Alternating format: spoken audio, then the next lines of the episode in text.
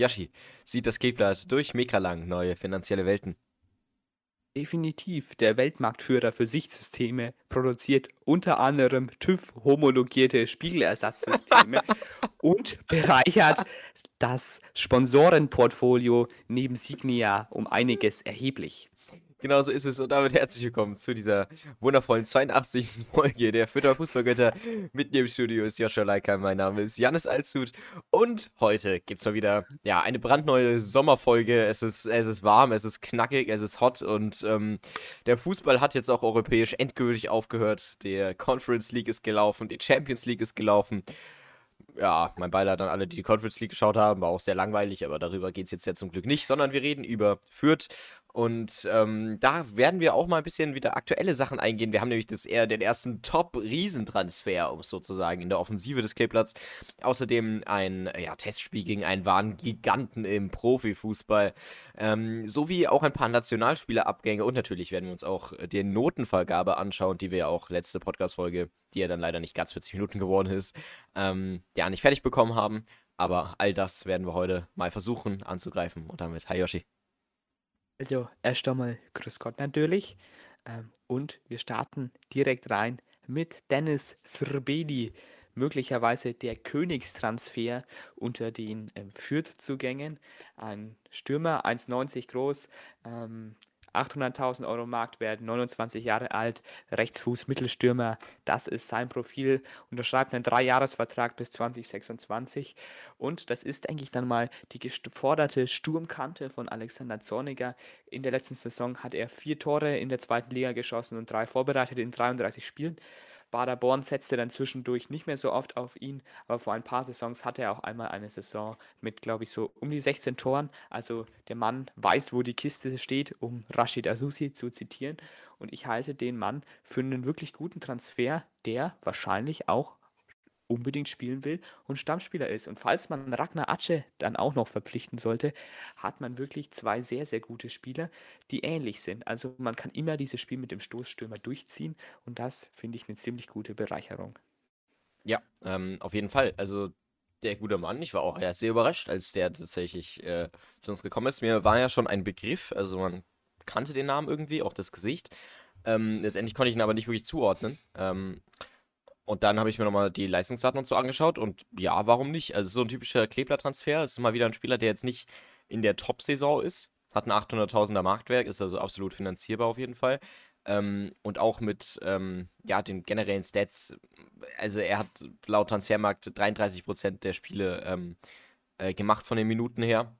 Und das ist halt nicht wirklich viel, wenn man bedenkt, dass ein Hygota bei uns keine 98% Spielminuten hat und der halt, ja, jetzt mal abgezogen von elf Metern dann wahrscheinlich weniger Tore gemacht hat als Raveni, ähm, ist es halt schon ein bisschen, äh, ja, fragwürdig. Deswegen finde ich es gut, dass man ihn holt. Ähm, ist einfach, ja, wie du schon gesagt hast, 1,90 groß. Ähm, ich glaube, ja, auch ordentlich, ordentlich schwer, um es einfach mal zu sagen. Ist ein Rechtsfuß, also man könnte da auch perfekt wieder mit ähm, Hergota und Srabeni eben spielen, ähm, ist vielleicht auch ein Zeichen, dass Ragnar Atsche gehen wird. Ähm, vielleicht, das sind ja so ein bisschen gleiche Spielertypen vielleicht. Man hat sich ja mit Atsche auch immer noch auf der vorne drin steht. Konnte er teils wirklich zeigen, war jetzt leider ja oft verletzt, beziehungsweise war einfach nicht so in der Form drin. Ähm, konnte nicht eingebunden werden, natürlich auch von der restlichen Offensive. Wenn man es aber schafft, Sabini einzubinden, dann hat er einfach mit der körperlichen ähm, Präsenz ja einfach eine komplett andere Perspektive fürs Kleeblatt. Ähm, und vor allem kennt er halt die zweite Liga. Das ist ja genau das, was wir letzte Woche gesagt haben. Vielleicht hat er, du sie sich dann vorher nochmal die Podcast-Folge angehört hat einen Blitztransfer getätigt.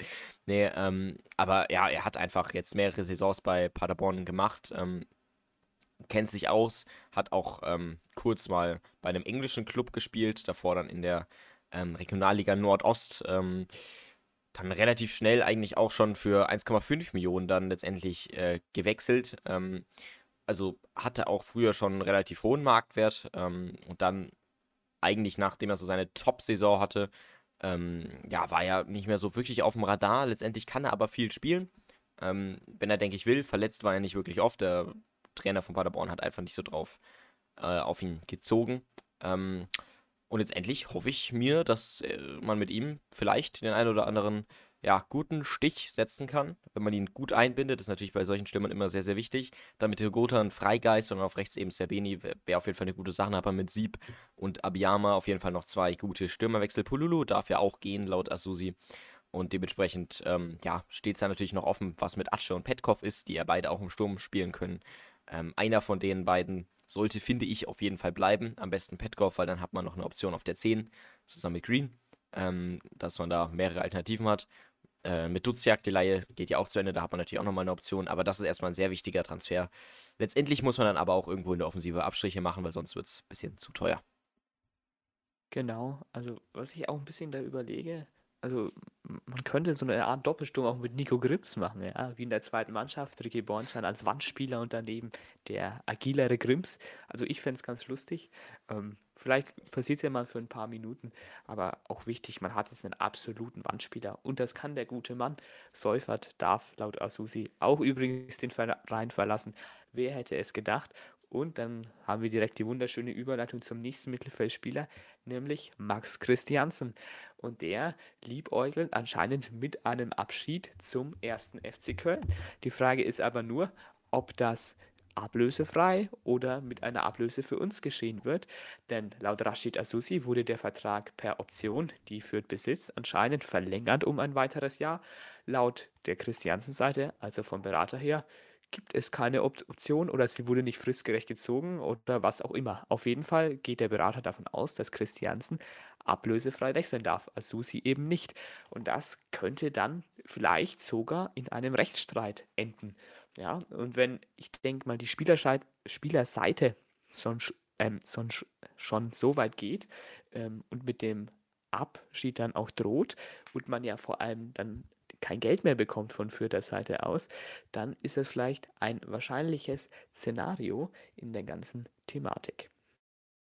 Ja, ähm, dies ist äh, ein Rechtsstreit, der sich da anbahnt. Äh, also ich muss sagen, ich finde es auch schon wieder irgendwie schade, ähm, weil warum kann beim Clipper nicht einfach mal irgendwas normal passieren, so wie bei anderen Vereinen? Also irgendwie, unsere Transfers sind immer einfach mit sehr viel Leid verbunden. Damals als Stach gegangen ist, damals als Raum gegangen ist, damals als Nielsen gegangen ist, als Leitl gegangen ist, jetzt wo Christiansen geht, ist irgendwie nicht schön. Warum kann man denn nicht mal einfach eine Sache schön abschließen mit einem guten Hintergedanken und einfach allem was das Beste wünschen? Warum muss denn da immer irgendwie nochmal ähm, Tobabo dahinter sein? Weiß ich jetzt nicht.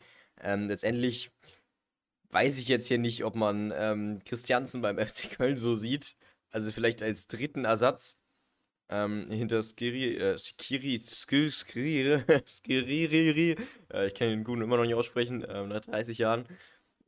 Ja, also das ist, glaube ich, ein bisschen leistungsabschwächelnd, würde ich jetzt mal so sagen. Letztendlich wird es interessant, ob das Ganze ähm, ja wirklich auch so hundertprozentig stimmt. Man weiß natürlich nicht immer. Laut dem Berater von Christiansen ist da auf jeden Fall was heiß, äh, laut Liga2.de auch. Ähm, wird interessant. Ähm, mal sehen, ob Christiansen den Step in die Bundesliga äh, wagt. Äh, ist ja damals auch nicht so wirklich angekommen. Es ist alles offen. Ich hätte ihn jetzt mehr irgendwie in den Niederlanden oder so gesehen, aber FC Köln, wenn die absteigen wollen, dann wäre es mit Christiansen natürlich eine gute Idee. Würde ich mich auch anschließen. Und ich denke, dass er dann beim Kleeblatt keine Zukunft mehr hat. Was wäre das für ein Trara, wenn er dann beim Trainingsauftakt wieder dabei ist, dann wäre der Vertrag dann wiederum verlängert und wieder soll Köln für ihn auch Ablöse bezahlen. Die sind ja jetzt von den monetären Möglichkeiten ja auch nicht so, dass du sagst, die zahlen jetzt mal da eben zwei Millionen für ein paar Spieler, sondern die müssen eben auch schauen, dass sie möglichst günstige Schnäppchen sich ähm, ans Land ziehen. Und von Christiansen ist es, finde ich, kein guter Schachzug, wenn man das jetzt mal so weit sich aus dem Fenster lehnen darf, auch als zweiter Kapitän. Man sieht auch, dass er sich dann wie absolut gar nicht mit dem Verein ähm, anscheinend identifiziert, wenn man das so weit sagen kann. Ja, und wenn der Berater das dann schon sagt, dann kann man auch mal hingehen oder nicht zum Berater und sagen, mach sowas nicht, das ist mein Verein, ich spiele hier noch und so weiter. Ähm, und dann ist das dann auch ähm, von Christiansen einfach schlecht, ja. Das ist dann keine Mentalität, kein nichts. Das ist einfach nur der nächstbeste Verein, der nächstbeste Karriereschritt und absolut kein Respekt für den Verein. Und das geht mir wirklich gegen den Strich. Und jemand, dem auch so manches gegen den Strich geht und der das auch immer wieder laut kundtut, das ist Jürgen Klopp und der wird ein Testspiel gegen ähm, Fürth bestreiten, nämlich in Villingen, ähm, Nähe Karlsruhe, wo der FC Liverpool davor noch ein Testspiel zur neuen Stadioneröffnung im Wildpark ähm, bestreiten wird. Und danach am 24. Juli, den Montag, wird ein Spiel unter Ausschluss der Öffentlichkeit auf einem kleineren Sportplatz stattfinden. Man kann dies aber ansehen ähm, auf dem englischen YouTube-Kanal des FC Liverpool. Und dann darf sich Fürth gegen die Weltstars wie Mo Salah oder natürlich auch Virgil van Dijk beweisen. Ja, ob die sich letztendlich dann gar gegen beweisen können, ist die andere Frage. Ich hab, kann mir auch gut vorstellen, dass das letztendlich vielleicht dann auch eher so die D11 wird. Ähm, ist natürlich aber auch ein paar Tage vor ähm, Saisonstart, äh, zumindest bei uns in Europa, äh, zumindest bei uns in, ja, Großbritannien gehört gar nicht mehr zu Europa, ne, zumindest bei uns in Deutschland. Ähm, aber äh, ja, was die dann ähm, da dann fabrizieren, so kurz davor, ist natürlich die Frage. Da ist es natürlich auch als Trainer sinnvoll, dann vielleicht nochmal die AHF spielen zu lassen. Wird interessant, ähm, wie jetzt endlich die Connections da passiert sind. Keine Ahnung. Finde ich ein bisschen random, aber ich erinnere mich ein paar Saisons zuvor, wo der Club mal gegen PSG gespielt hat im Testspiel. Ähm, war auch sehr interessant. Ich glaube, es ist 4-0 oder so ausgegangen. Ähm, damals auch mit Mbappé als da eine Einwechslung äh, und da Ferne war auch. Also, das sind wirklich zwei Größen im Weltfußball. Ähm, ja, Grüße gehen da raus. Ähm, aber ansonsten, äh, ja, freue ich mich auf das Testspiel. Wird lustig. Leider im, unter Ausschluss der Öffentlichkeit. Sonst wären wir da auf jeden Fall beide hingefahren, egal wo das ist. Einfach nur, um sich die 80 zu 0 Pleite anzuschauen. Das wäre sehr, sehr lustig. Wäre auch wieder typisch, wenn man so gegen Liverpool 1 zu 0 gewinnen würde und dann am ersten Spieltag gegen Rostock mit 3 zu 0 verlieren würde. Ähm, das, äh, ja, hoffen wir mal, dass es nicht eintritt. Ähm, was aber eingetreten ist, ist ähm, der neue ja, Jugend- und Premium-Partner der Spielvereinigung Fürth. Äh, ja, das Ganze ist natürlich eine Herzensangelegenheit, nämlich Mekra Lang. Das ist eine ähm, ja, Institution aus Stadeln, früher aus Fürth, ähm, Großraum Nürnberg im Generellen. Und das ist ein Weltmarktführer im ähm, ja, Bereich SIS-Systeme für sowohl LKWs als auch ähm, ja, andere Nutzfahrzeuge. Ähm, unter anderem haben sie da auch Spiegel- oder Kameramonitore-Systeme hergestellt. Ja, das ähm, ist jetzt erstmal wieder mal ein Griff in die äh, Wundertüte. Keine Ahnung, woher jetzt das wieder gezogen wurde. Aber, also man nimmt ja alles mit, was Geld bringt, bekanntlich bei Fürth. Ähm, und was aus der Umgebung kommt. Das ist natürlich auch nochmal wichtig. Äh, Signia irgendwo, ähm, ja, am Arsch der Heide, um es einfach mal so zu, so zu benennen, ähm, herabgezogen. Dann dasselbe gilt jetzt für Makralang. Ähm, ähm, so wie ja, Hofmann Personal im Endeffekt auch. Äh, da noch der größte Partner eigentlich, den kennt man. Ähm, ja, gut, also ist halt die Frage, was will man mehr? Will man die großen Namen? Will man sowas wie Continental haben oder will man, ähm, oder am besten noch Qatar Airways oder will man dann lieber familiär bleiben? Da bin ich dann auf jeden Fall für Letzte. Ich denke, da stimmst du mir auch zu und dementsprechend können wir das, denke ich, auch abhaken. Aber jetzt haben wir auf jeden Fall einen neuen Premium- und Jugendpartner. Definitiv. Also Stadeln regiert die Welt. Thomas Sommer, ja auch gebürtiger Stadelner. Also da kommt so einige Wirtschaftsstärke ähm, aus dem Großraum Franken zusammen, würde ich mal sagen. Auch hier nochmal Werbung. Hört euch das Interview mit Thomas Sommer an. Seine private Vermögensverwaltung, einer der ganz wichtigen Player für die Spielvereinigung in Sachen Finanzen. Und dann kommen wir auch mal, würde ich sagen, zu unseren Nationalspielern. Ist ja schon länger bekannt, dass Lasse Schulz für die finnische U21 ein paar Spielchen absolvieren wird. Usama Haddadi wird für die A-Nationalmannschaft mal wieder eingeladen. Für die tunesische heißt natürlich auch, dass seine Verletzung, sein Muskelfaserriss dann anscheinend auch schon wieder auskuriert ist. Auch schon mal eine gute Nachricht. Walid Mamdi wird für die U23 Marokkos am Afrika Cup teilnehmen. Da kann der junge Mann auch mal ein bisschen Spielpraxis sammeln. Und Sandro Reyes Sison wird für die Nationalmannschaft der Philippinen an den Start gehen und dort hoffentlich ein paar Spielchen gewinnen. Und dann sollte es gewesen sein mit den Nationalspielern. Simon Asta wurde leider nicht für die U21 EM nominiert. Ich hätte es gut gefunden, da, mal, da mir die anderen deutschen Rechtsverteidiger jetzt nicht so gut gefallen. Natürlich ist Joshua Wagnermann da wahrscheinlich die Nummer 1 in der U21, aber Asta als Backup hätte ich schon gut gefunden. Ja, dann mit unseren beiden eigentlich immer festgesetzten Nationalspielern, ähm, zumindest der eine, Linde als dritter Torwart und dann ja, hier Gotha ähm, als irgendwo im Arsch der Welt als Stürmer. Äh, beide leider nicht eingesetzt. Ähm, für Schweden geht es einmal gegen Neuseeland, das ist natürlich ein sehr machbarer Gegner, und danach aber gegen Österreich, da wird schon mal ein bisschen schwerer. Da werden dann die schweren Alaba-Geschütze aufgefahren, ähm, gegen die, die sie dann andribbeln dürfen. Ähm, aber ja, weiß ich jetzt nicht, ist vielleicht auch ganz gut so. Ich glaube nicht, dass Linde in Alaba Freistoß halten kann und ich glaube auch nicht, dass Gotha gegen Alaba ja, ansatzweise in den Zweikampf kommt. Äh, also vielleicht ganz gut für Schweden an der Stelle. Ähm, nee, aber ja, es ist schade. Ich meine, freut einen ja immer, wenn man nominiert wird. Waren sie jetzt die letzten paar Mal auch, zumindest bei Linde. Ähm, ja, dasselbe bei Erster finde ich auch sehr schade. Äh, Marco Jon ist ja, glaube ich, aber dafür dann auch wieder dabei später. Ähm, ja, dasselbe gilt natürlich für David Raum. Ähm, der ja, ja, bei Leipzig auch äh, ein bisschen in Vergessenheit geraten ist, um es mal so zu formulieren. Naja, wenigstens haben sie den DFB-Pokal gewonnen. Wow, toll. Großer Moment für den Profifußball in Deutschland. Ja, ähm, und dann würde ich sagen, sind wir mit den aktuellen News schon mal rum. Also ihr merkt schon, wir schaffen hier trotzdem 20 Minuten mit News, auch wenn ähm, eigentlich gar kein Spiel ist. Haben wir aber gut kompakt gemacht. Ähm, so können wir direkt in die Notenvergabe reinstarten. Joshi, also du hast vorher noch was vorbereitet. Ähm, ich erinnere euch einfach mal wieder dran, wie es funktioniert. Wir haben die Transfermarktliste vor uns, fangen natürlich an bei der Nummer 1 bei unserem tollen Linde und hören dann auf bei ja, Robin Kehr, den man jetzt wieder schwer bewerten kann, aber Polulu wäre dann so der letzte.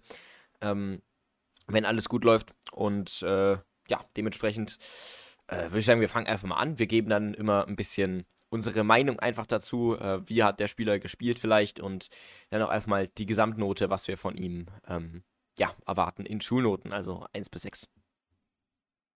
Genau, wir beginnen mit Andreas Linde. Also ich werde die Noten einfach mal für die Rückrunde nehmen. Für die Hinrunde haben wir ja schon eine entsprechende Folge dazu veröffentlicht. Für die ganze Saison wird es jetzt dann eigentlich zu blöd, weil wir dann zu viel Leerlauf drin hätten. Andreas Linde, ja. Also ein Spiel bleibt mir da in Erinnerung. Zwei Patzer gegen Heidenheim, wirklich gut. Hat er, finde ich, auch nie gehalten, dass man jetzt sagt, dass der hält jetzt einen unhaltbaren Ball. Das habe ich von ihm einfach noch nie gesehen. Ähm, ja, und deswegen kriegt er von mir die glatte 4. Ja, es ist in Ordnung für die zweite Liga. Es ist auch nichts Besonderes und diese Fehler, die kann man wirklich abstellen. Es ist nicht der Keeper, ähm, der Bundesliga spielt. Das ist definitiv nicht sein Niveau. Vielleicht tut sich nach dem ähm, Torwarttrainerwechsel was, aber ansonsten liegt Linde bei mir auf der 4. Ja, das Lustige ist ja, dass ähm, er in der Bundesliga ja besser gespielt hat als jetzt. also ich verstehe es irgendwie nicht. Wenn man sich das Spiel gegen Frankfurt an, ähm, anschaut, dann ist das wirklich eine, eine Augenweide, wie er da teils gehalten hat. Ähm, aber ja, irgendwie jetzt in der zweiten Bundesliga, also ich weiß nicht, was da los ist. Da hat er ein bisschen versagt. Ähm, und äh, dementsprechend fällt es bei mir sogar schlechter aus, weil ich mir von einem Torwart einfach mehr erhoffe. Vor allem, wenn wir eine Ambition haben, ansatzweise ja im oberen Tabellenfeld, ich würde jetzt einfach mal sagen, unsere Ambition ist Minimum siebter Platz. So, ne? Also sechster Platz aufwärts wäre gut, wäre sehr gut, würde ich jetzt einfach mal so nennen. Aufstieg muss absolut nicht sein, ist vielleicht auch gut so, wenn wir nicht aufsteigen. Ähm, aber ne, mit der Ambition gebe ich jetzt einfach mal die Noten. Und dann ist Linde halt einfach. Also, das ist eine 5 plus. Also, es tut mir leid, aber wenn letztendlich, wie viele Patzer waren das zusammengerechnet? Ähm, eins, zwei, drei, also auf jeden Fall drei, die zum direkten Gegentor geführt haben und dann nochmal fünf, die irgendwie gerade so verhindert wurden. Ähm, also das ist. Äh, oh, nee, also das kannst du als Torwart nicht bringen. Jeder Torwart hat mal irgendeinen Patzer drin, aber der Patzer besteht dann daraus, dass er irgendwie einen Abschlag mal vor die Füße vom Gegner macht. Ähm, und äh, dies ist halt was anderes. Oder dass er einen Ball mal ins Auskloppt. Aber Linde kloppt den halt nicht ins Aus, sondern der kloppt halt neben dem Ball. Also das ist halt, das, muss, das ist halt schon nochmal ein anderes Level. Ähm, deswegen gibt es da von mir eine 5 plus bei aller Liebe, auch wenn das sympathisch ist. Aber also da hoffe ich mir mehr von einer etatmäßigen Nummer 1. Auch sein Marktwert ist ja auch rapide gesunken bei 600.000. Ähm, hätte man auch auf jeden Fall sich mehr erhoffen können. Ähm, muss ich ganz klar sagen. Ähm, ja, bei Molde besser gespielt. Ist einfach ein höherer, höheres Niveau, muss ich sagen. Für ein Jahr hat er noch Vertrag. Mal sehen.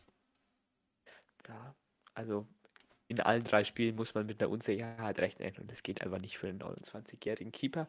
Und dann fangen wir an, äh, machen wir weiter mit dem Herausforderer Leon Schaffran, 24 Jahre alt, hat eigentlich nur ein Spiel in der Rückrunde gemacht, das Paderborn-Spiel. Da hat man 3 zu 2 verloren. Ja, also Strafraumbeherrschung ist bei Schaffran wirklich ein absoluter Minuspunkt, da gefällt er mir gar nicht ja, ansonsten liegt jetzt die Bewertung wahrscheinlich schwierig. Ich würde ihm trotzdem insgesamt auch eine 4 geben. Es reicht gerade so aus wirklich für die zweite Liga. Stammtorhüter wird er auf dem Niveau lehne ich mir jetzt mal aus dem Fenster niemals werden. Also dafür hat er einfach nicht die Anlagen. Auf der Linie ist er dafür nicht stark genug. Reflexe, ja gut, eins gegen eins ist er gut, aber das ist jetzt die einzigste Stärke, die ich beim sehe. Fußballerisch, naja, Strafraumbeherrschung, total Katastrophe. Ansonsten fällt mir da auch nicht mehr zu viel ein. Ich hoffe, er wird den Verein im Sommer verlassen.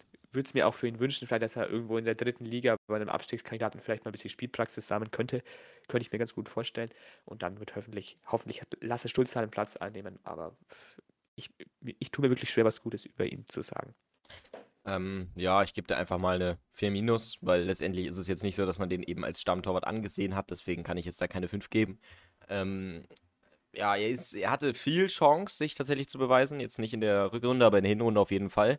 Ähm, und dafür hat er es halt einfach nicht genutzt, äh, muss ich ganz klar sagen. Also Linde hat sich oft verletzt, Linde war oft nicht einsetzbar. Dann, oder der Trainer dachte sich auf jeden Fall, jetzt tue ich mal Schaffner rein.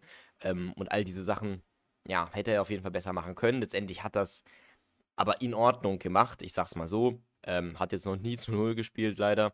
Aber hat halt trotzdem ja über 10% von den Kleeblatt-Spielen gemacht diese Saison. Und das ist ähm, halt trotzdem jedes zehnte Spiel ist als zweiter Torwart nicht schlecht, sage ich mal so. Da gibt es zweite Torwärter, die fast nie spielen.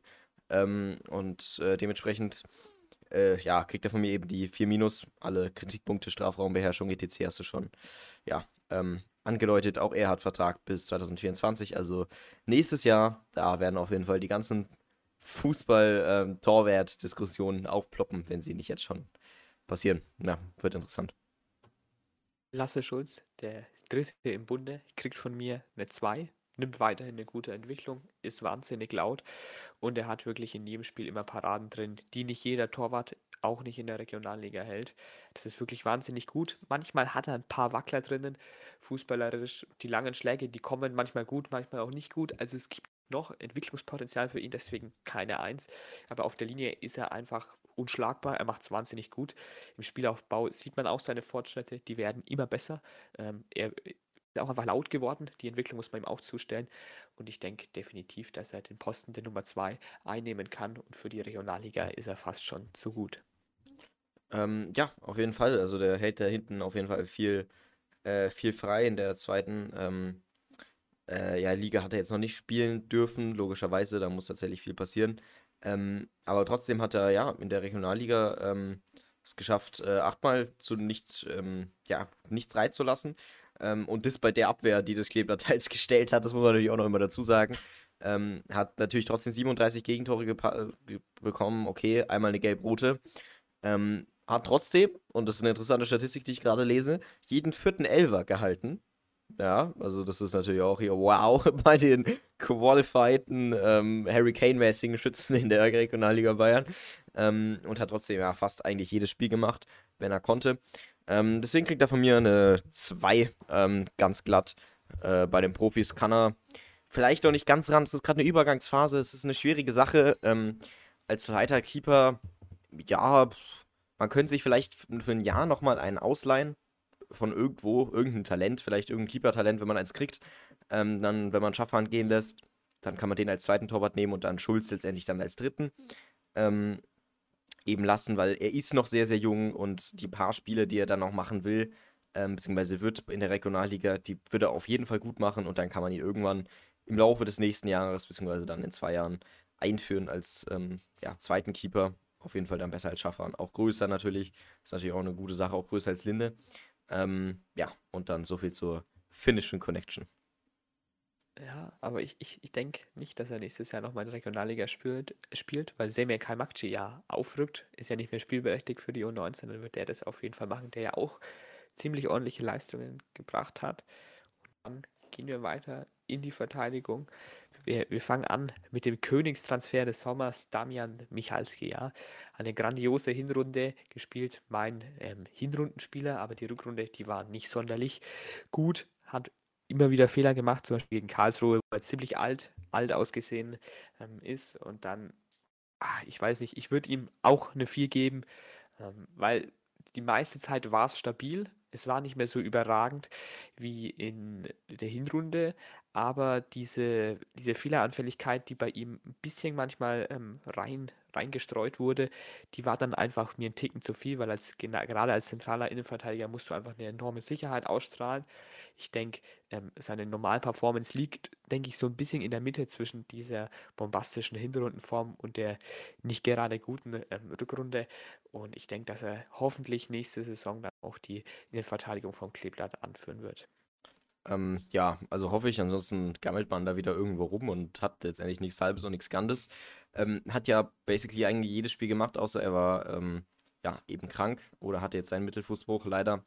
Ähm, auch gute Besserung da, aber ich glaube, das sieht ja auch wieder ein bisschen besser aus. Ähm, ist natürlich mit Fuß immer ganz schwierig. Ähm, ja, hat dann teils äh, ganz kuriose Spiele gemacht, wie du schon gesagt hast, gegen Karlsruhe zum Beispiel eben Totalausfall. Ähm, dann irgendwas dummes Eigentor aber provoziert, ist auf jeden Fall lustig, aber ansonsten, ähm, ja, einfach kaum Leistung gebracht, hat die Laufmeter nicht mehr wirklich mitgemacht, hatte dann ein paar katastrophale Fehler drin gegen Heidenheim, das Eigentor, man muss das eigentlich Eigentor nennen, also das ist, das ist einfach katastrophal, ähm, das sowas kann ja nicht passieren. Ähm, okay, wäre jetzt in der perfekten Leistung gewesen und dann passiert ja sowas einmal. Wäre ich jetzt nicht böse, aber letztendlich hat er da so ein kleines Leistungstief ist in Ordnung, sonst hätte man ihn nicht für so wenig Geld, beziehungsweise für gar kein Geld ja fast ähm, bekommen. Äh, aber ja, trotzdem, also er tut auf jeden Fall dem Kleeblatt sehr gut. Er bringt viele Qualitäten mit, die kein anderer Abwehrspieler hat. Sei es Kopfball ähm, oder eben, ja, einfach körperliche Präsenz. Schnell ist er jetzt nicht wirklich, aber allein der Kopfball, der ist schon in der Kleeblatt-Defensive sowie Offensive sehr gebraucht. Ähm, deswegen kriegt er von mir eine, ähm, ja, eine 3, eine glatte 3, sag ich mal. Ähm, eben weil die Rückrunde jetzt nicht so famos war. Boah, und der nächste Spieler, bei dem die Rückrunde meiner Meinung nach auch nicht gut war, war Usama Haddadi. Ja, in der Hinrunde durch seinen guten Spielaufbau aufgefallen. In der Rückrunde hat er genau durch diese riskanten Pässe, die nicht wirklich an den Mann gekommen sind, immer wieder ähm, mich sehr, sehr zornig gemacht. Ähm, schönes Wortspiel. Ja, also, pff, also ich bin bei ihm sehr, sehr gespalten. Ich gebe ihm eine 4 Plus im Endeffekt. Aber diese ganzen Pässe, die da nicht ankommen, wenn der Gegner es besser ausgespielt hätte, hätte man da sicherlich mehr Gegentore fangen können. Ansonsten als Linksverteidiger macht das manchmal gut, aber dann im nächsten Spiel dann halt auch wieder nicht. Er war nicht wirklich konstant die Runde über, aber diese Qualität im Spielaufbau gepaart mit seiner guten Geschwindigkeit, die kann eigentlich was. Und er muss es einfach ein bisschen konstanter auf den Rasen bringen. Vielleicht gibt ihm jetzt ja die Nominierung mit der Nationalmannschaft nochmal so einen entscheidenden Stoß, dass er einfach merkt, ja, wenn ich konstant gut spiele, dann nominieren die mich auch. Aber diese Fahrer, die er immer wieder in seinem Spiel hat, die muss er wirklich abstellen und er muss konzentriert bei der Sache bleiben und dann kann das ein guter Spieler werden. Mit der Rückrunde leider keine 3, sondern eine 4 plus. Ja, also ich muss sagen, in der Rückrunde kriegt er bei mir eine glatte 4, weil also ja, das war einfach sehr, sehr riskant. Ähm, er hat, ja, selber wie mit Michalski eigentlich jedes Spiel gespielt. Wir dachten uns dann irgendwann, bitte lass ihn raus, bitte lass ihn raus. Der hat einfach die katastrophalsten Pässe dann zum Schluss gespielt. Dann einmal auch auf der Außenbahn gegen Heidenheim. Das war, Gott, war das schaurig. Danach 15 Minuten auch ausgewechselt. Ähm, ja, also wenn ich mir überdenke, dass der teils ein 3,5 Millionen Marktwerk hatte, er weiß ich jetzt ja nicht. Ähm, das ist natürlich auch schwierig. Ich weiß natürlich nie bei Riesen ähm, Clubs letztendlich da, deswegen ist das auch immer schwierig. Ähm, und bei Fürth jetzt hier mit den geringsten Marktwerten seiner gesamten Karriere. Äh, der hat sein ein Spiel im DFB-Pokal, da brauchen wir jetzt auch nichts sagen tatsächlich. Ähm, und auch im Generellen einfach, äh, ja, es ist nichts ähm, Besonderes mehr, leider in der Rückrunde. Es ist sehr viel Risiko dabei.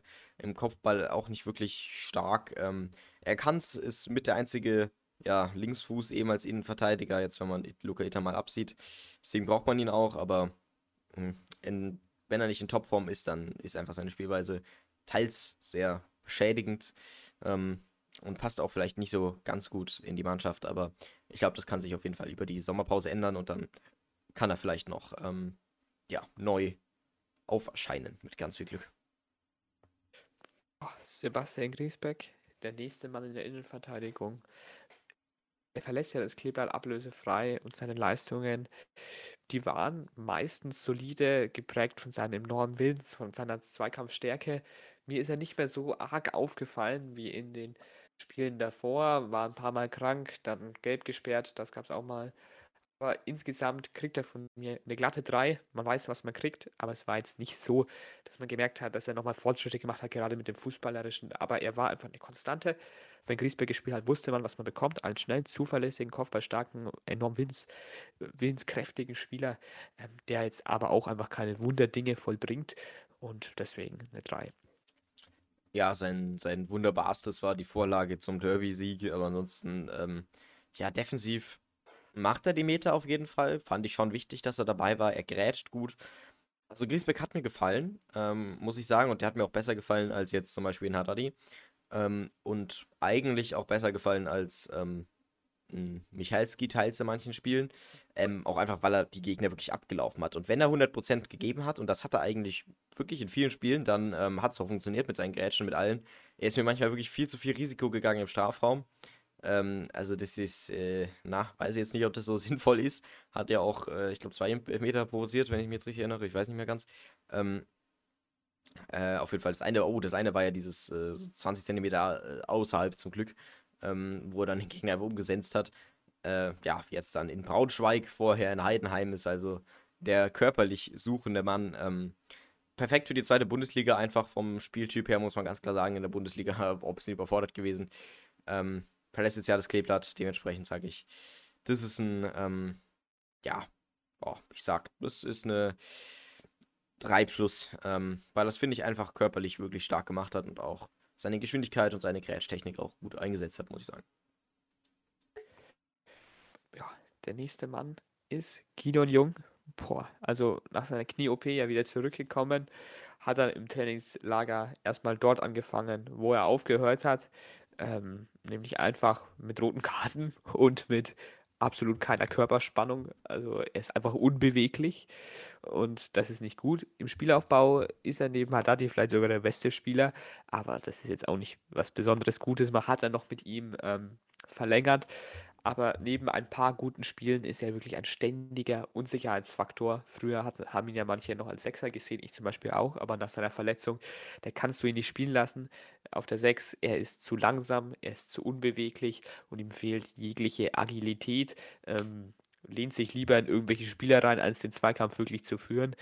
Boah, also bei mir für dieses Zweikampfsverhalten, für dieses Spielverständnis gibt es bei mir eine 5 Plus den guten Spielen, deswegen die Plus, ansonsten wäre es eine 5 oder eine 5 Minus geworden.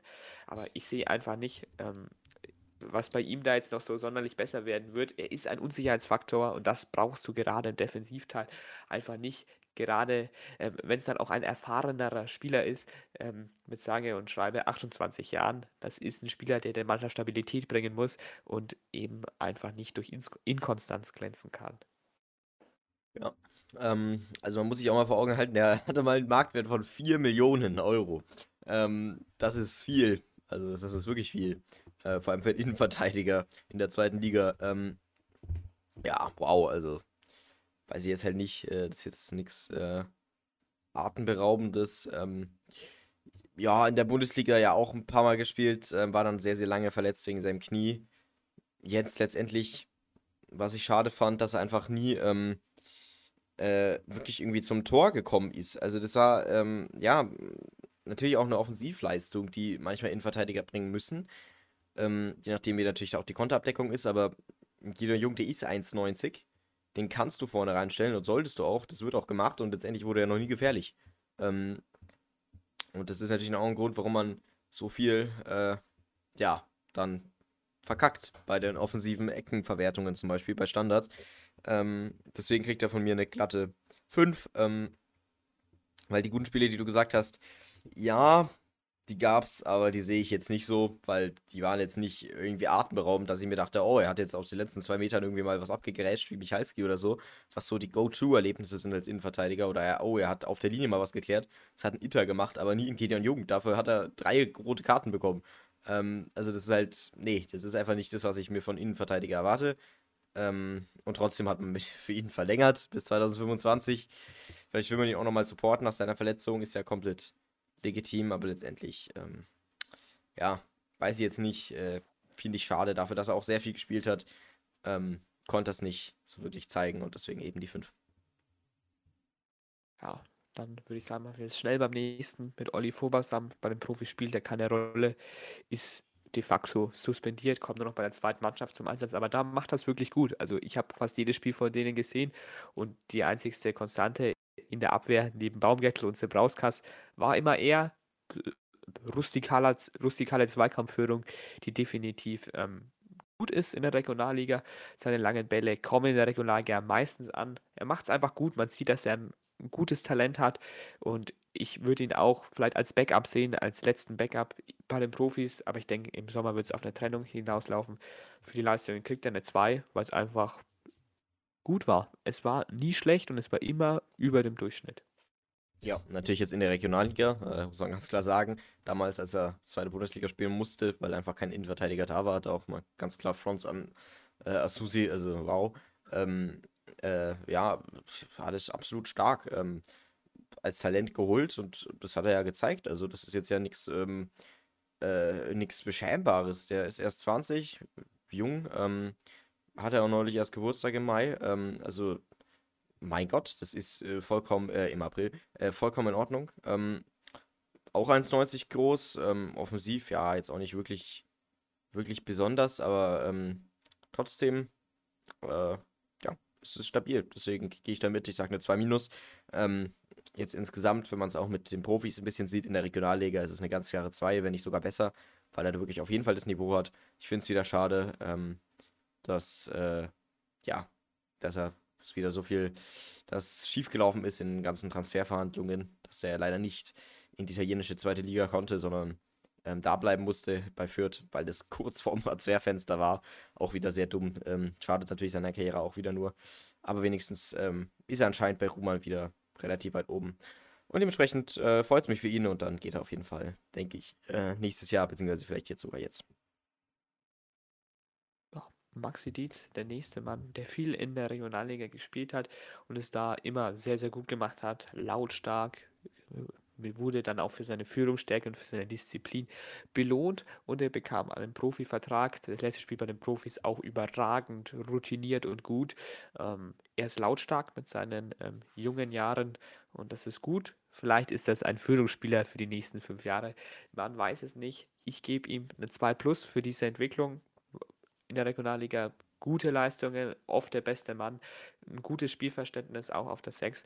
Bei den Profis hat er es auch gut gemacht. Nach den Einwechslungen war er auch ein stabilis stabilisierender Faktor und deswegen freue ich mich, dass er nächste Saison meist ähm, dem Kader der Profis angehören wird.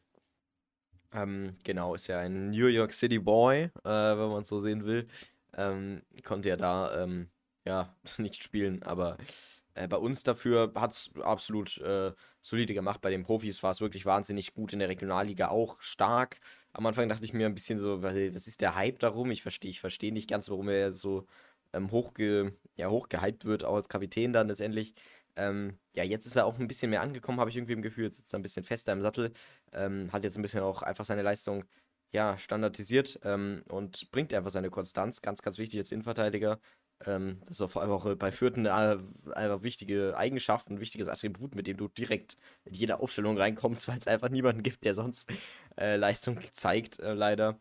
Ähm, ja, aber Dietz hat stark gemacht bei seinem ersten Spiel, will man sich natürlich auch immer behaupten, aber wenn er das weiter zeigt und weiter dran bleibt als 21-Jähriger, dann kann er auch mit seinen 1,88, also hier auch relativ groß, ähm, ja, zeigen, was er drauf hat. Äh, da sehe ich ihn auf jeden Fall auch und dann hoffe ich ähm, für ihn äh, und für Skripal auch, dass er vielleicht auch ein bisschen hochrückt in der Hierarchie der Innenverteidiger als Ersatz. IV ist auf jeden Fall sehr gut zu gebrauchen und deswegen, ja, kriegt er von mir auch die zwei. Nächster Spieler, Marco Jon, Linksverteidiger, wird uns leider verlassen. Hoffmann wollte die Laie aus nachvollziehbaren Gründen, würde ich mal sagen, nicht verleihen. Eine der großen Konstanten dieser Saison in der Rückrunde. Ein paar Mal verletzt, nicht im Kader, auch ein paar Mal als Joker, aber wenn er gespielt hat, war er wirklich immer der beste Spieler, den man auf der linken Seite hatte. Ja, das war einfach so. Ita und Haddadi kamen da mal ein bisschen ran, wenn sie wirklich in ihrer Topform waren, aber Jon hat es wirklich konstant und gut gemacht. Ähm, für mich hatte er in der Hinrunde offensiv ein bisschen mehr Impact, aber dennoch sehr, sehr souverän in der Rückrunde und von mir kriegt er dafür eine 2 Minus. Es war nie so, dass er jetzt wirklich den Gegner komplett an die Wand gespielt hat, aber dieses konstante, auf Dauer immer gute Leistungen zu zeigen, ähm, manchmal ein paar Verletzungen, deswegen dann die 2 minus. Ähm, ja, äh, aber ich muss sagen, er hat es einfach stark gemacht. Also der einzige, also nicht der einzige, aber mit ein Grund, warum man letztendlich nicht ähm, ja, äh, spielen konnte, äh, beziehungsweise warum man nicht so viele offensive Akzente setzen konnte, war dann, dass er äh, die Ecken teils einfach nicht mehr treten durfte. Wo ich mir auch dachte, hä, es gab immer irgendwelche kurzen Eckenversionen mit, mit Green oder Green hat direkt selbst geschossen. Oder hat Adi es dann auch oft mit vor und so. Also es war ganz komisch, ich habe es nicht verstanden. Ähm, anstatt er einfach direkt die Ecken reinkloppt, was er immer gut gemacht hat eigentlich. Äh, ja, finde ich schade irgendwie. Habe ich jetzt auch nicht ganz taktisch nachvollstanden. Keine Ahnung, was unser Taktiktrainer, habe ich mal, mal wieder gemacht hat. Ähm, aber wie du so ja gesagt hast, sehr nachvollziehbar, dass Hoffenheim ihn holt. Äh, wahnsinnig stark. Ähm, auch im Mittelfeld ja teils äh, gut eingesetzt, hat sich reingeworfen, hat Intensität ins Spiel gebracht, hat die Flanken gebrommen, also mit eigentlich mit der beste Spieler beim Kleeblatt, muss ich ganz klar sagen, kriegt von mir die 2 Plus. Ähm, ja, weil er in der Abwehr eigentlich ja, der beste Spieler war, äh, meiner Meinung nach, zusammen mit Luca Ita dann auf Platz 2, ähm, der, der auch noch gleich kommt. Ähm, und ja, dann finde ich schade, dass man ihn natürlich nicht behalten konnte, aber ist auch sehr nachvollziehbar. Äh, dafür spielen wir wenigstens nicht gegen ihn. Ähm, außer wir steigen auf, aber denke jetzt auch nicht. Und äh, ja, also finde ich stark, sowohl offensiv als auch defensiv. Also danke, dass er bei uns war, hat uns auf jeden Fall viel gerettet, würde ich mal sagen. Die paar Michalski-Tore waren auf jeden Fall wichtig. Definitiv. Und Luca Itter, der nächste Mann. Ah, Linksverteidiger, manchmal Innenverteidiger in der Dreierkette. Da hat er mir, würde ich sagen, einfach mal besser gefallen. Da war er souverän, ruhig und abgeklärt. Ähm, links hinten hat er mir manchmal ein bisschen zu, zu langsam in der Aktion gewirkt. Ja, er war immer so ein bisschen hinten dran, Reaktions, äh, die Reaktionen, die waren einfach nicht da. Es war so ein bisschen gelähmt einfach sein Spiel. Und innen, da kann er eher so ein bisschen den analytischen Teil vielleicht geben, kann das Spiel eher ein bisschen mehr lesen und kann dann auch durch ein gutes Tempo auch als linker Innenverteidiger in der Dreierkette dann auch mal den einen oder anderen ablaufen oder auch mal rausstoßen. Das kann er, finde ich, sehr, sehr gut. In der Viererkette innen war ich vor dem Darmstadt-Spiel noch kein großer Fan so von ihm, weil er mir dann doch so ein bisschen eher den verkappten Linksverteidiger gibt. Da hat er es gut gemacht wenn man ihn auf Dauer jetzt innen sieht, auch in der Viererkette, ähm, dann muss er das, denke ich, noch öfter machen, damit man da wirklich ein Fazit ziehen kann. Insgesamt kriegt er von mir ähm, eine glatte 3, ähm, da die Spieler als Linksverteidiger zu wackelig waren, meiner Meinung nach. Hat jetzt auch nicht immer konstant durchgespielt als Innenverteidiger, aber wirklich eine gute Rückrunde. Ja, er war halt so ein bisschen auch das arme Schwein dann, was letztendlich einfach gar keine Leistung mehr gebracht hat ähm, dann immer auf irgendwelchen unterschiedlichen Positionen eingesetzt wurde. Also er konnte sich nie wirklich einspielen und dann irgendwann hat Zorniger dann gesagt, Mensch, er zeichnet aus, er zeigt ausgezeichnete Leistungen und jeder war so, hä? Und wir auch im Podcast waren, was, ich verstehe es einfach nicht. Auch wenn du beim Training warst, war nie was Besonderes. Ähm, aber, ähm, ja, letztendlich dann in den ähm, darauffolgenden Tagen sollte sich dann was anderes zeigen. Er hat das wirklich stark gemacht. Ähm, und äh, hatte seinen Form hoch auf jeden Fall. Ich weiß nicht, ob jetzt in dieser ganzen Saison, kann ich denke ich aber schon sagen. Ähm, und hat einfach hat es stark gemacht, auch mit offensiven Leuchten. Hat natürlich jetzt nicht die Wahnsinnsgeschwindigkeit, aber ich finde, er hat es konzentriert gespielt. Ähm, wie du gesagt hast, manchmal zu langsam einfach im Kopf. Aber das habe ich jetzt als linken Innenverteidiger nicht gesehen. Ähm, von der Deckung her auch in Ordnung auf jeden Fall. Hat es da auch solide gemacht. Deswegen kriegt er von mir ähm, ja eine 3 plus. Ähm, Luca Itter finde ich auch mit einem starken, mit einer starken Rückrunde, wenn er auch eben oft leider nicht gespielt hat, ähm, beziehungsweise verletzt war. Aber ähm, ich denke, da kann er auch standardmäßig auf jeden Fall Innenverteidiger spielen. Nächster Mann, Simon Asta, glänzt immer durch seinen Einsatz und seine Laufstärke auf der rechten Außenbahn. Hatte ein paar Spiele, wo er dann nur noch mal ein bisschen eingewechselt wurde, wo Meyerhöfer dann die Nase vor ihm hatte. Es waren vier Spiele an der Zahl. Dann hat er auch mal eine ziemlich unnötige gelbe Karte, gelb-rote Karte gegen ähm, Kaiserslautern sich geholt. In der Rückrunde fand ich ihn agiler und stärker, aber trotzdem war er wirklich ein wahnsinnig belebendes Element auf der rechten Seite. Auch nach Einwechslung hat er dem Spiel immer eine andere Note ähm, gegeben. Ähm, ich würde ihm eine 2 minus geben, weil er eben dann für ein paar Spiele mal ein bisschen hinten dran war, aber das ist auch keine Schande, wenn du einen Marco Meyerhöfer neben dir hast als Konkurrenten. Er hat den Konkurrenzkampf immer gut angenommen, war immer da, man hat nie negative Töne von ihm gehört. Ähm, für die U21 belohnt gehabt, verstehe ich auch nicht, warum er nicht wieder da ist. Gekrönt wurde dann seine Entwicklung von dem 1-0, wunderschöner Schuss gegen Darmstadt Vielleicht würde er uns im Sommer verlassen, würde ein gutes Sümmchen reinspülen. Ähm, ansonsten habe ich die Saison meistens genossen, als er gespielt hat. Und deswegen für die Rückrunde eine 2 Ja, Korrektur war das 2-0 gegen Darmstadt. Ähm, das 1-0 war das Rascheltor. Ähm, aber ja, also äh, kann ich mich auch nur anschließen, was du gesagt hast. Äh, auch im Pokal ja gespielt. Wow. ähm, die ganzen Pokalspiele lassen wir einfach mal weg. Hätten wir beim Schaffran noch erwähnen müssen. Er ist unser Pokalkeeper. War ja leider in der Hinrunde nur, aber egal. Ähm, ja, äh, ist jetzt nicht so der größte. Dafür kann er aber wahnsinnig schnell sein. Und das spielt er auch seine ähm, junge Energie wahnsinnig gut aus, muss ich auch sagen. Ähm, und äh, ja, also ich bin komplett zufrieden mit seiner Leistung. Er macht es einfach wirklich stark.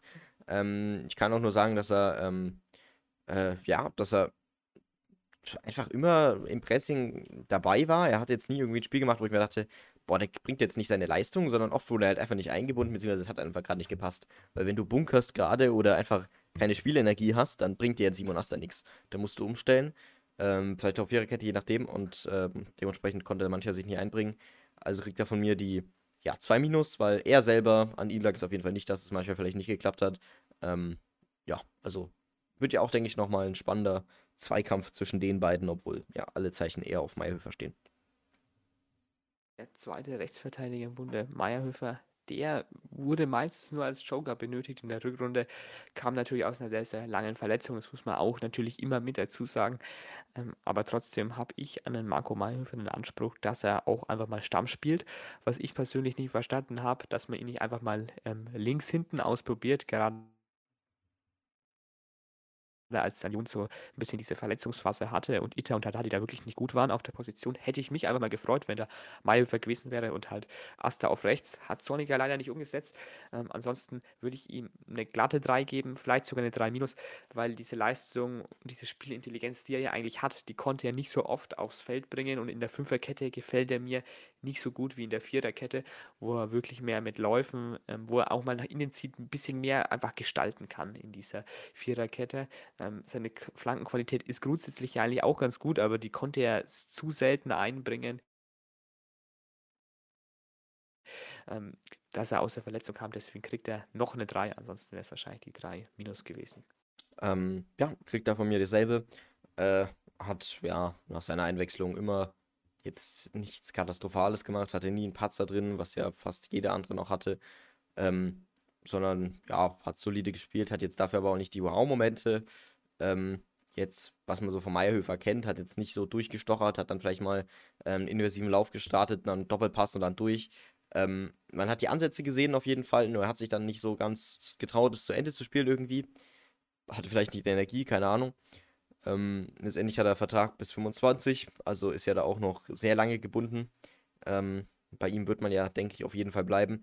Und äh, ja, deswegen kriegt er von mir da auch die ähm, drei, finde ich, hat es stark gemacht. Äh, damals, als er bei links auch äh, auf links gespielt hat, ähm, gegen Frankfurt, glaube ich, war das äh, sogar, bei dem Spiel, wo er sich dann verletzt hat. Er hat das ja auch komplett solide gemacht. Ähm, ja, fand ich auch immer schade, dass, warum das Zorniger einmal nie ausprobiert hat, dann eben einfach umzustellen. Aber letztendlich ist es so. Und dann kommen wir zum letzten Spieler heute, damit wir den Abwehrverbund fertig haben und damit auch eigentlich die Hälfte der gesamten, ähm, des gesamten Fürther Kaders ähm, zu Kualit Mamdi. ja, also ich sag mal, ich weiß nicht, warum er Profifußballer ist, bin ich ganz ehrlich. Ähm, der, bei den Profis kaum mehr gespielt und hat Zorniger richtige Entwicklung, sehr gut gemacht. Zorniger dann in der zweiten Mannschaft notgedrungen musste er bei Petre Rubat spielen ja, gut, ne? Also ich sag mal so, Nathan Zebrauskas, immer wenn er gespielt hat, war eine Konstanz, eine gewisse Ruhe drinnen. Wenn Mamdi gespielt hat, in den letzten drei Spielen vielleicht, in den Spielen davor, aber absolut nicht. Da war er, er immer jemand, der mal am Ball vorbei stolpert, der eine technische Unsauberkeit drin hat und der halt sich mit den gegnerischen Fans zum Beispiel im Buchbach anlegt oder dann halt beim Schiedsrichter sich massiv beschwert und so ein bisschen, sag mal, den Weinerlichen hier spielt. Ich möchte ihm jetzt hier nicht zu nahe treten, ähm, aber ich sehe seine Zukunft absolut nicht beim Kleeblatt. Mm, deswegen kriegt er von mir eine 6 plus bin ich ehrlich, er gibt keinen Impact bei den Profis. Bei der zweiten Mannschaft lässt es auch zu wünschen übrig. Und man hat Sebrauskas, der ja leider auch gehen wird, einfach ein bisschen den Weg verbaut, der, denke ich, über mehr Spielpraxis vielleicht noch neben dieser Ruhe und diesen konstanten Spielen vielleicht noch was oben drauflegen hätte können. Das hätte ich bei ihm mehr gesehen als bei Mamdi. Aber so ist es nun mal. Der Profi spielt in der zweiten Mannschaft 6 plus. Ja, ähm, also das ist sehr nachvollziehbar, auch wenn es sehr, sehr hart klingt, dass jetzt Mamdi dann endlich als einziger die 6 hat. Ähm, aber was, was willst du sonst machen? Also, er hat jetzt nie wirklich viel gespielt. Das ist schwer zu bewerten. Und immer wenn er gespielt hat, dann war er wirklich, äh, ja, also, äh, ja, wirklich, wie du es gesagt hast, einfach null Impact. Er war einfach passiv. Er hatte jetzt nie die Patzer drin, aber trotzdem auch bei der zweiten Mannschaft. Also, ich habe es nie verstanden. Ich glaube, er hat einmal eine gute Aktion gebracht, das war's. Ähm, also eine 6 plus, ja, 5 minus vielleicht noch. Ähm, ansonsten 6 plus, je nachdem. Er ist halt einfach falsch. Also ich weiß, der ist falsch bei uns. Ich verstehe nicht, warum man ihn geholt hat. Ich verstehe es einfach nicht. Äh, das war katastrophal. Das war die, die schlechteste Entscheidung wahrscheinlich. Warum hat man nicht einfach Sepp Ausgas hochgezogen? Ich hab's nicht, ich verstehe es nicht. Warum? Ich meine, das war ja einfach nur, er war einfach nur da als zweiter Backup-Spieler, wenn Aster sich verletzt. Damals noch als Mayhöfer äh, auch noch langfristig weg war. Ähm, da hätte man doch auch einen Sebrauskas einfach nehmen können. Oder hat man den so stark bei der zweiten Mannschaft gebraucht? Ich verstehe den Gedanken dahinter nicht. Ähm, hätte auch jetzt der Entwicklung auch nicht geschadet. Ähm, stattdessen hat man jetzt hier nicht nur einfach einen unnötigen Transfer gemacht, sondern auch noch wahrscheinlich die Zukunft vom Mamdi verhunzt, weil er jetzt einfach irgendwie komisch mal zweite Bundesliga gespielt hat, aber auf eine ganz komische Art und Weise. Ähm, ja, also jetzt wahnsinnig groß ist er jetzt auch nicht. Michi sagt ja oft, er ist vielleicht mehr ein Innenverteidiger, so, aber da sehe ich ihn jetzt ganz ehrlich auch nicht. Dafür hat er mir zu viel Unsicherheit. Der hat halt auch noch einen Vertrag bis 2025. Weiß ich nicht, warum man ihm so einen Vertrag gegeben hat. Ich verstehe es einfach nicht. Ähm, ja, und dann auch noch ein, äh, ja, ein Vertrag, äh, eine Verlängerung, Option auf ein weiteres Jahr. Ich, äh, ich verstehe es einfach nicht. Also auf jeden Fall auf links außen, wie Zorniger, äh, wie ein äh, Schneider manchmal eingesetzt hat, war er wahnsinnig stark. Also da würde ich ihm auf jeden Fall eine 1 Plus mit Sternchen geben auf links außen. Da war er wow. Aber nee, also machen die absolut, leider bei den Profis eine Vollkatastrophe, muss ich sagen. Und somit dann auch verdient eine 6 Plus. Ja, und somit haben wir dann alle äh, Verteidiger bzw. Torwerte vom Kleeblatt durch. Dann geht es weiter mit Max Christiansen in der nächsten Folge. Wird ja auch direkt sehr spannend. ähm, da die unsere Noten, da mal sehen. Da können wir mal, ja, wird interessant, was wir da so anteasern. Ähm, und danach dann natürlich noch die Offensive und ähm, vielleicht auch noch Trainer. Äh, wird natürlich auch nochmal interessant. Und dann die Top- bzw. Flop 3. Das wird euch erwarten. Plus vielleicht noch ein paar Transfergerüchte, vielleicht auch echte Transfers fürs Kleeblatt. Man ist ja da hier immer ähm, oft dabei. Vielleicht die eine oder andere Außenreportage, je nachdem, was eben passiert mit Testspielen, etc. gegen Herzogenaurach zum Beispiel. All das folgt in den nächsten Wochen und dann würde ich sagen, Schäfer, du hast wie immer das Abschlusswort. Ja, es wird interessant. Jetzt ist endgültig Sommerpause. Gestern hat Inter leider nicht gewonnen in der Champions League. Ich hätte es ihnen sehr gegönnt, aber Ilkay Gündoğan, der alte Nürnberger und Erdogan Fotomodel hat gewonnen in der Champions League, sei es ihm gegönnt. Der Strafraumkehrer hat gewonnen ähm, in der Conference League. Ich habe das Spiel angeschaut, muss mir nochmal zu einem kleinen Angriff hier entgegenstellen. Die Conference League ist ein wunderschöner Wettbewerb, wenn wir nicht mal West Ham gegen irgendeine Mannschaft, ähm, gegen den ukrainischen Fünften ähm, der letzten Saison sehen. Hochklassiger Fußball dort auf jeden Fall.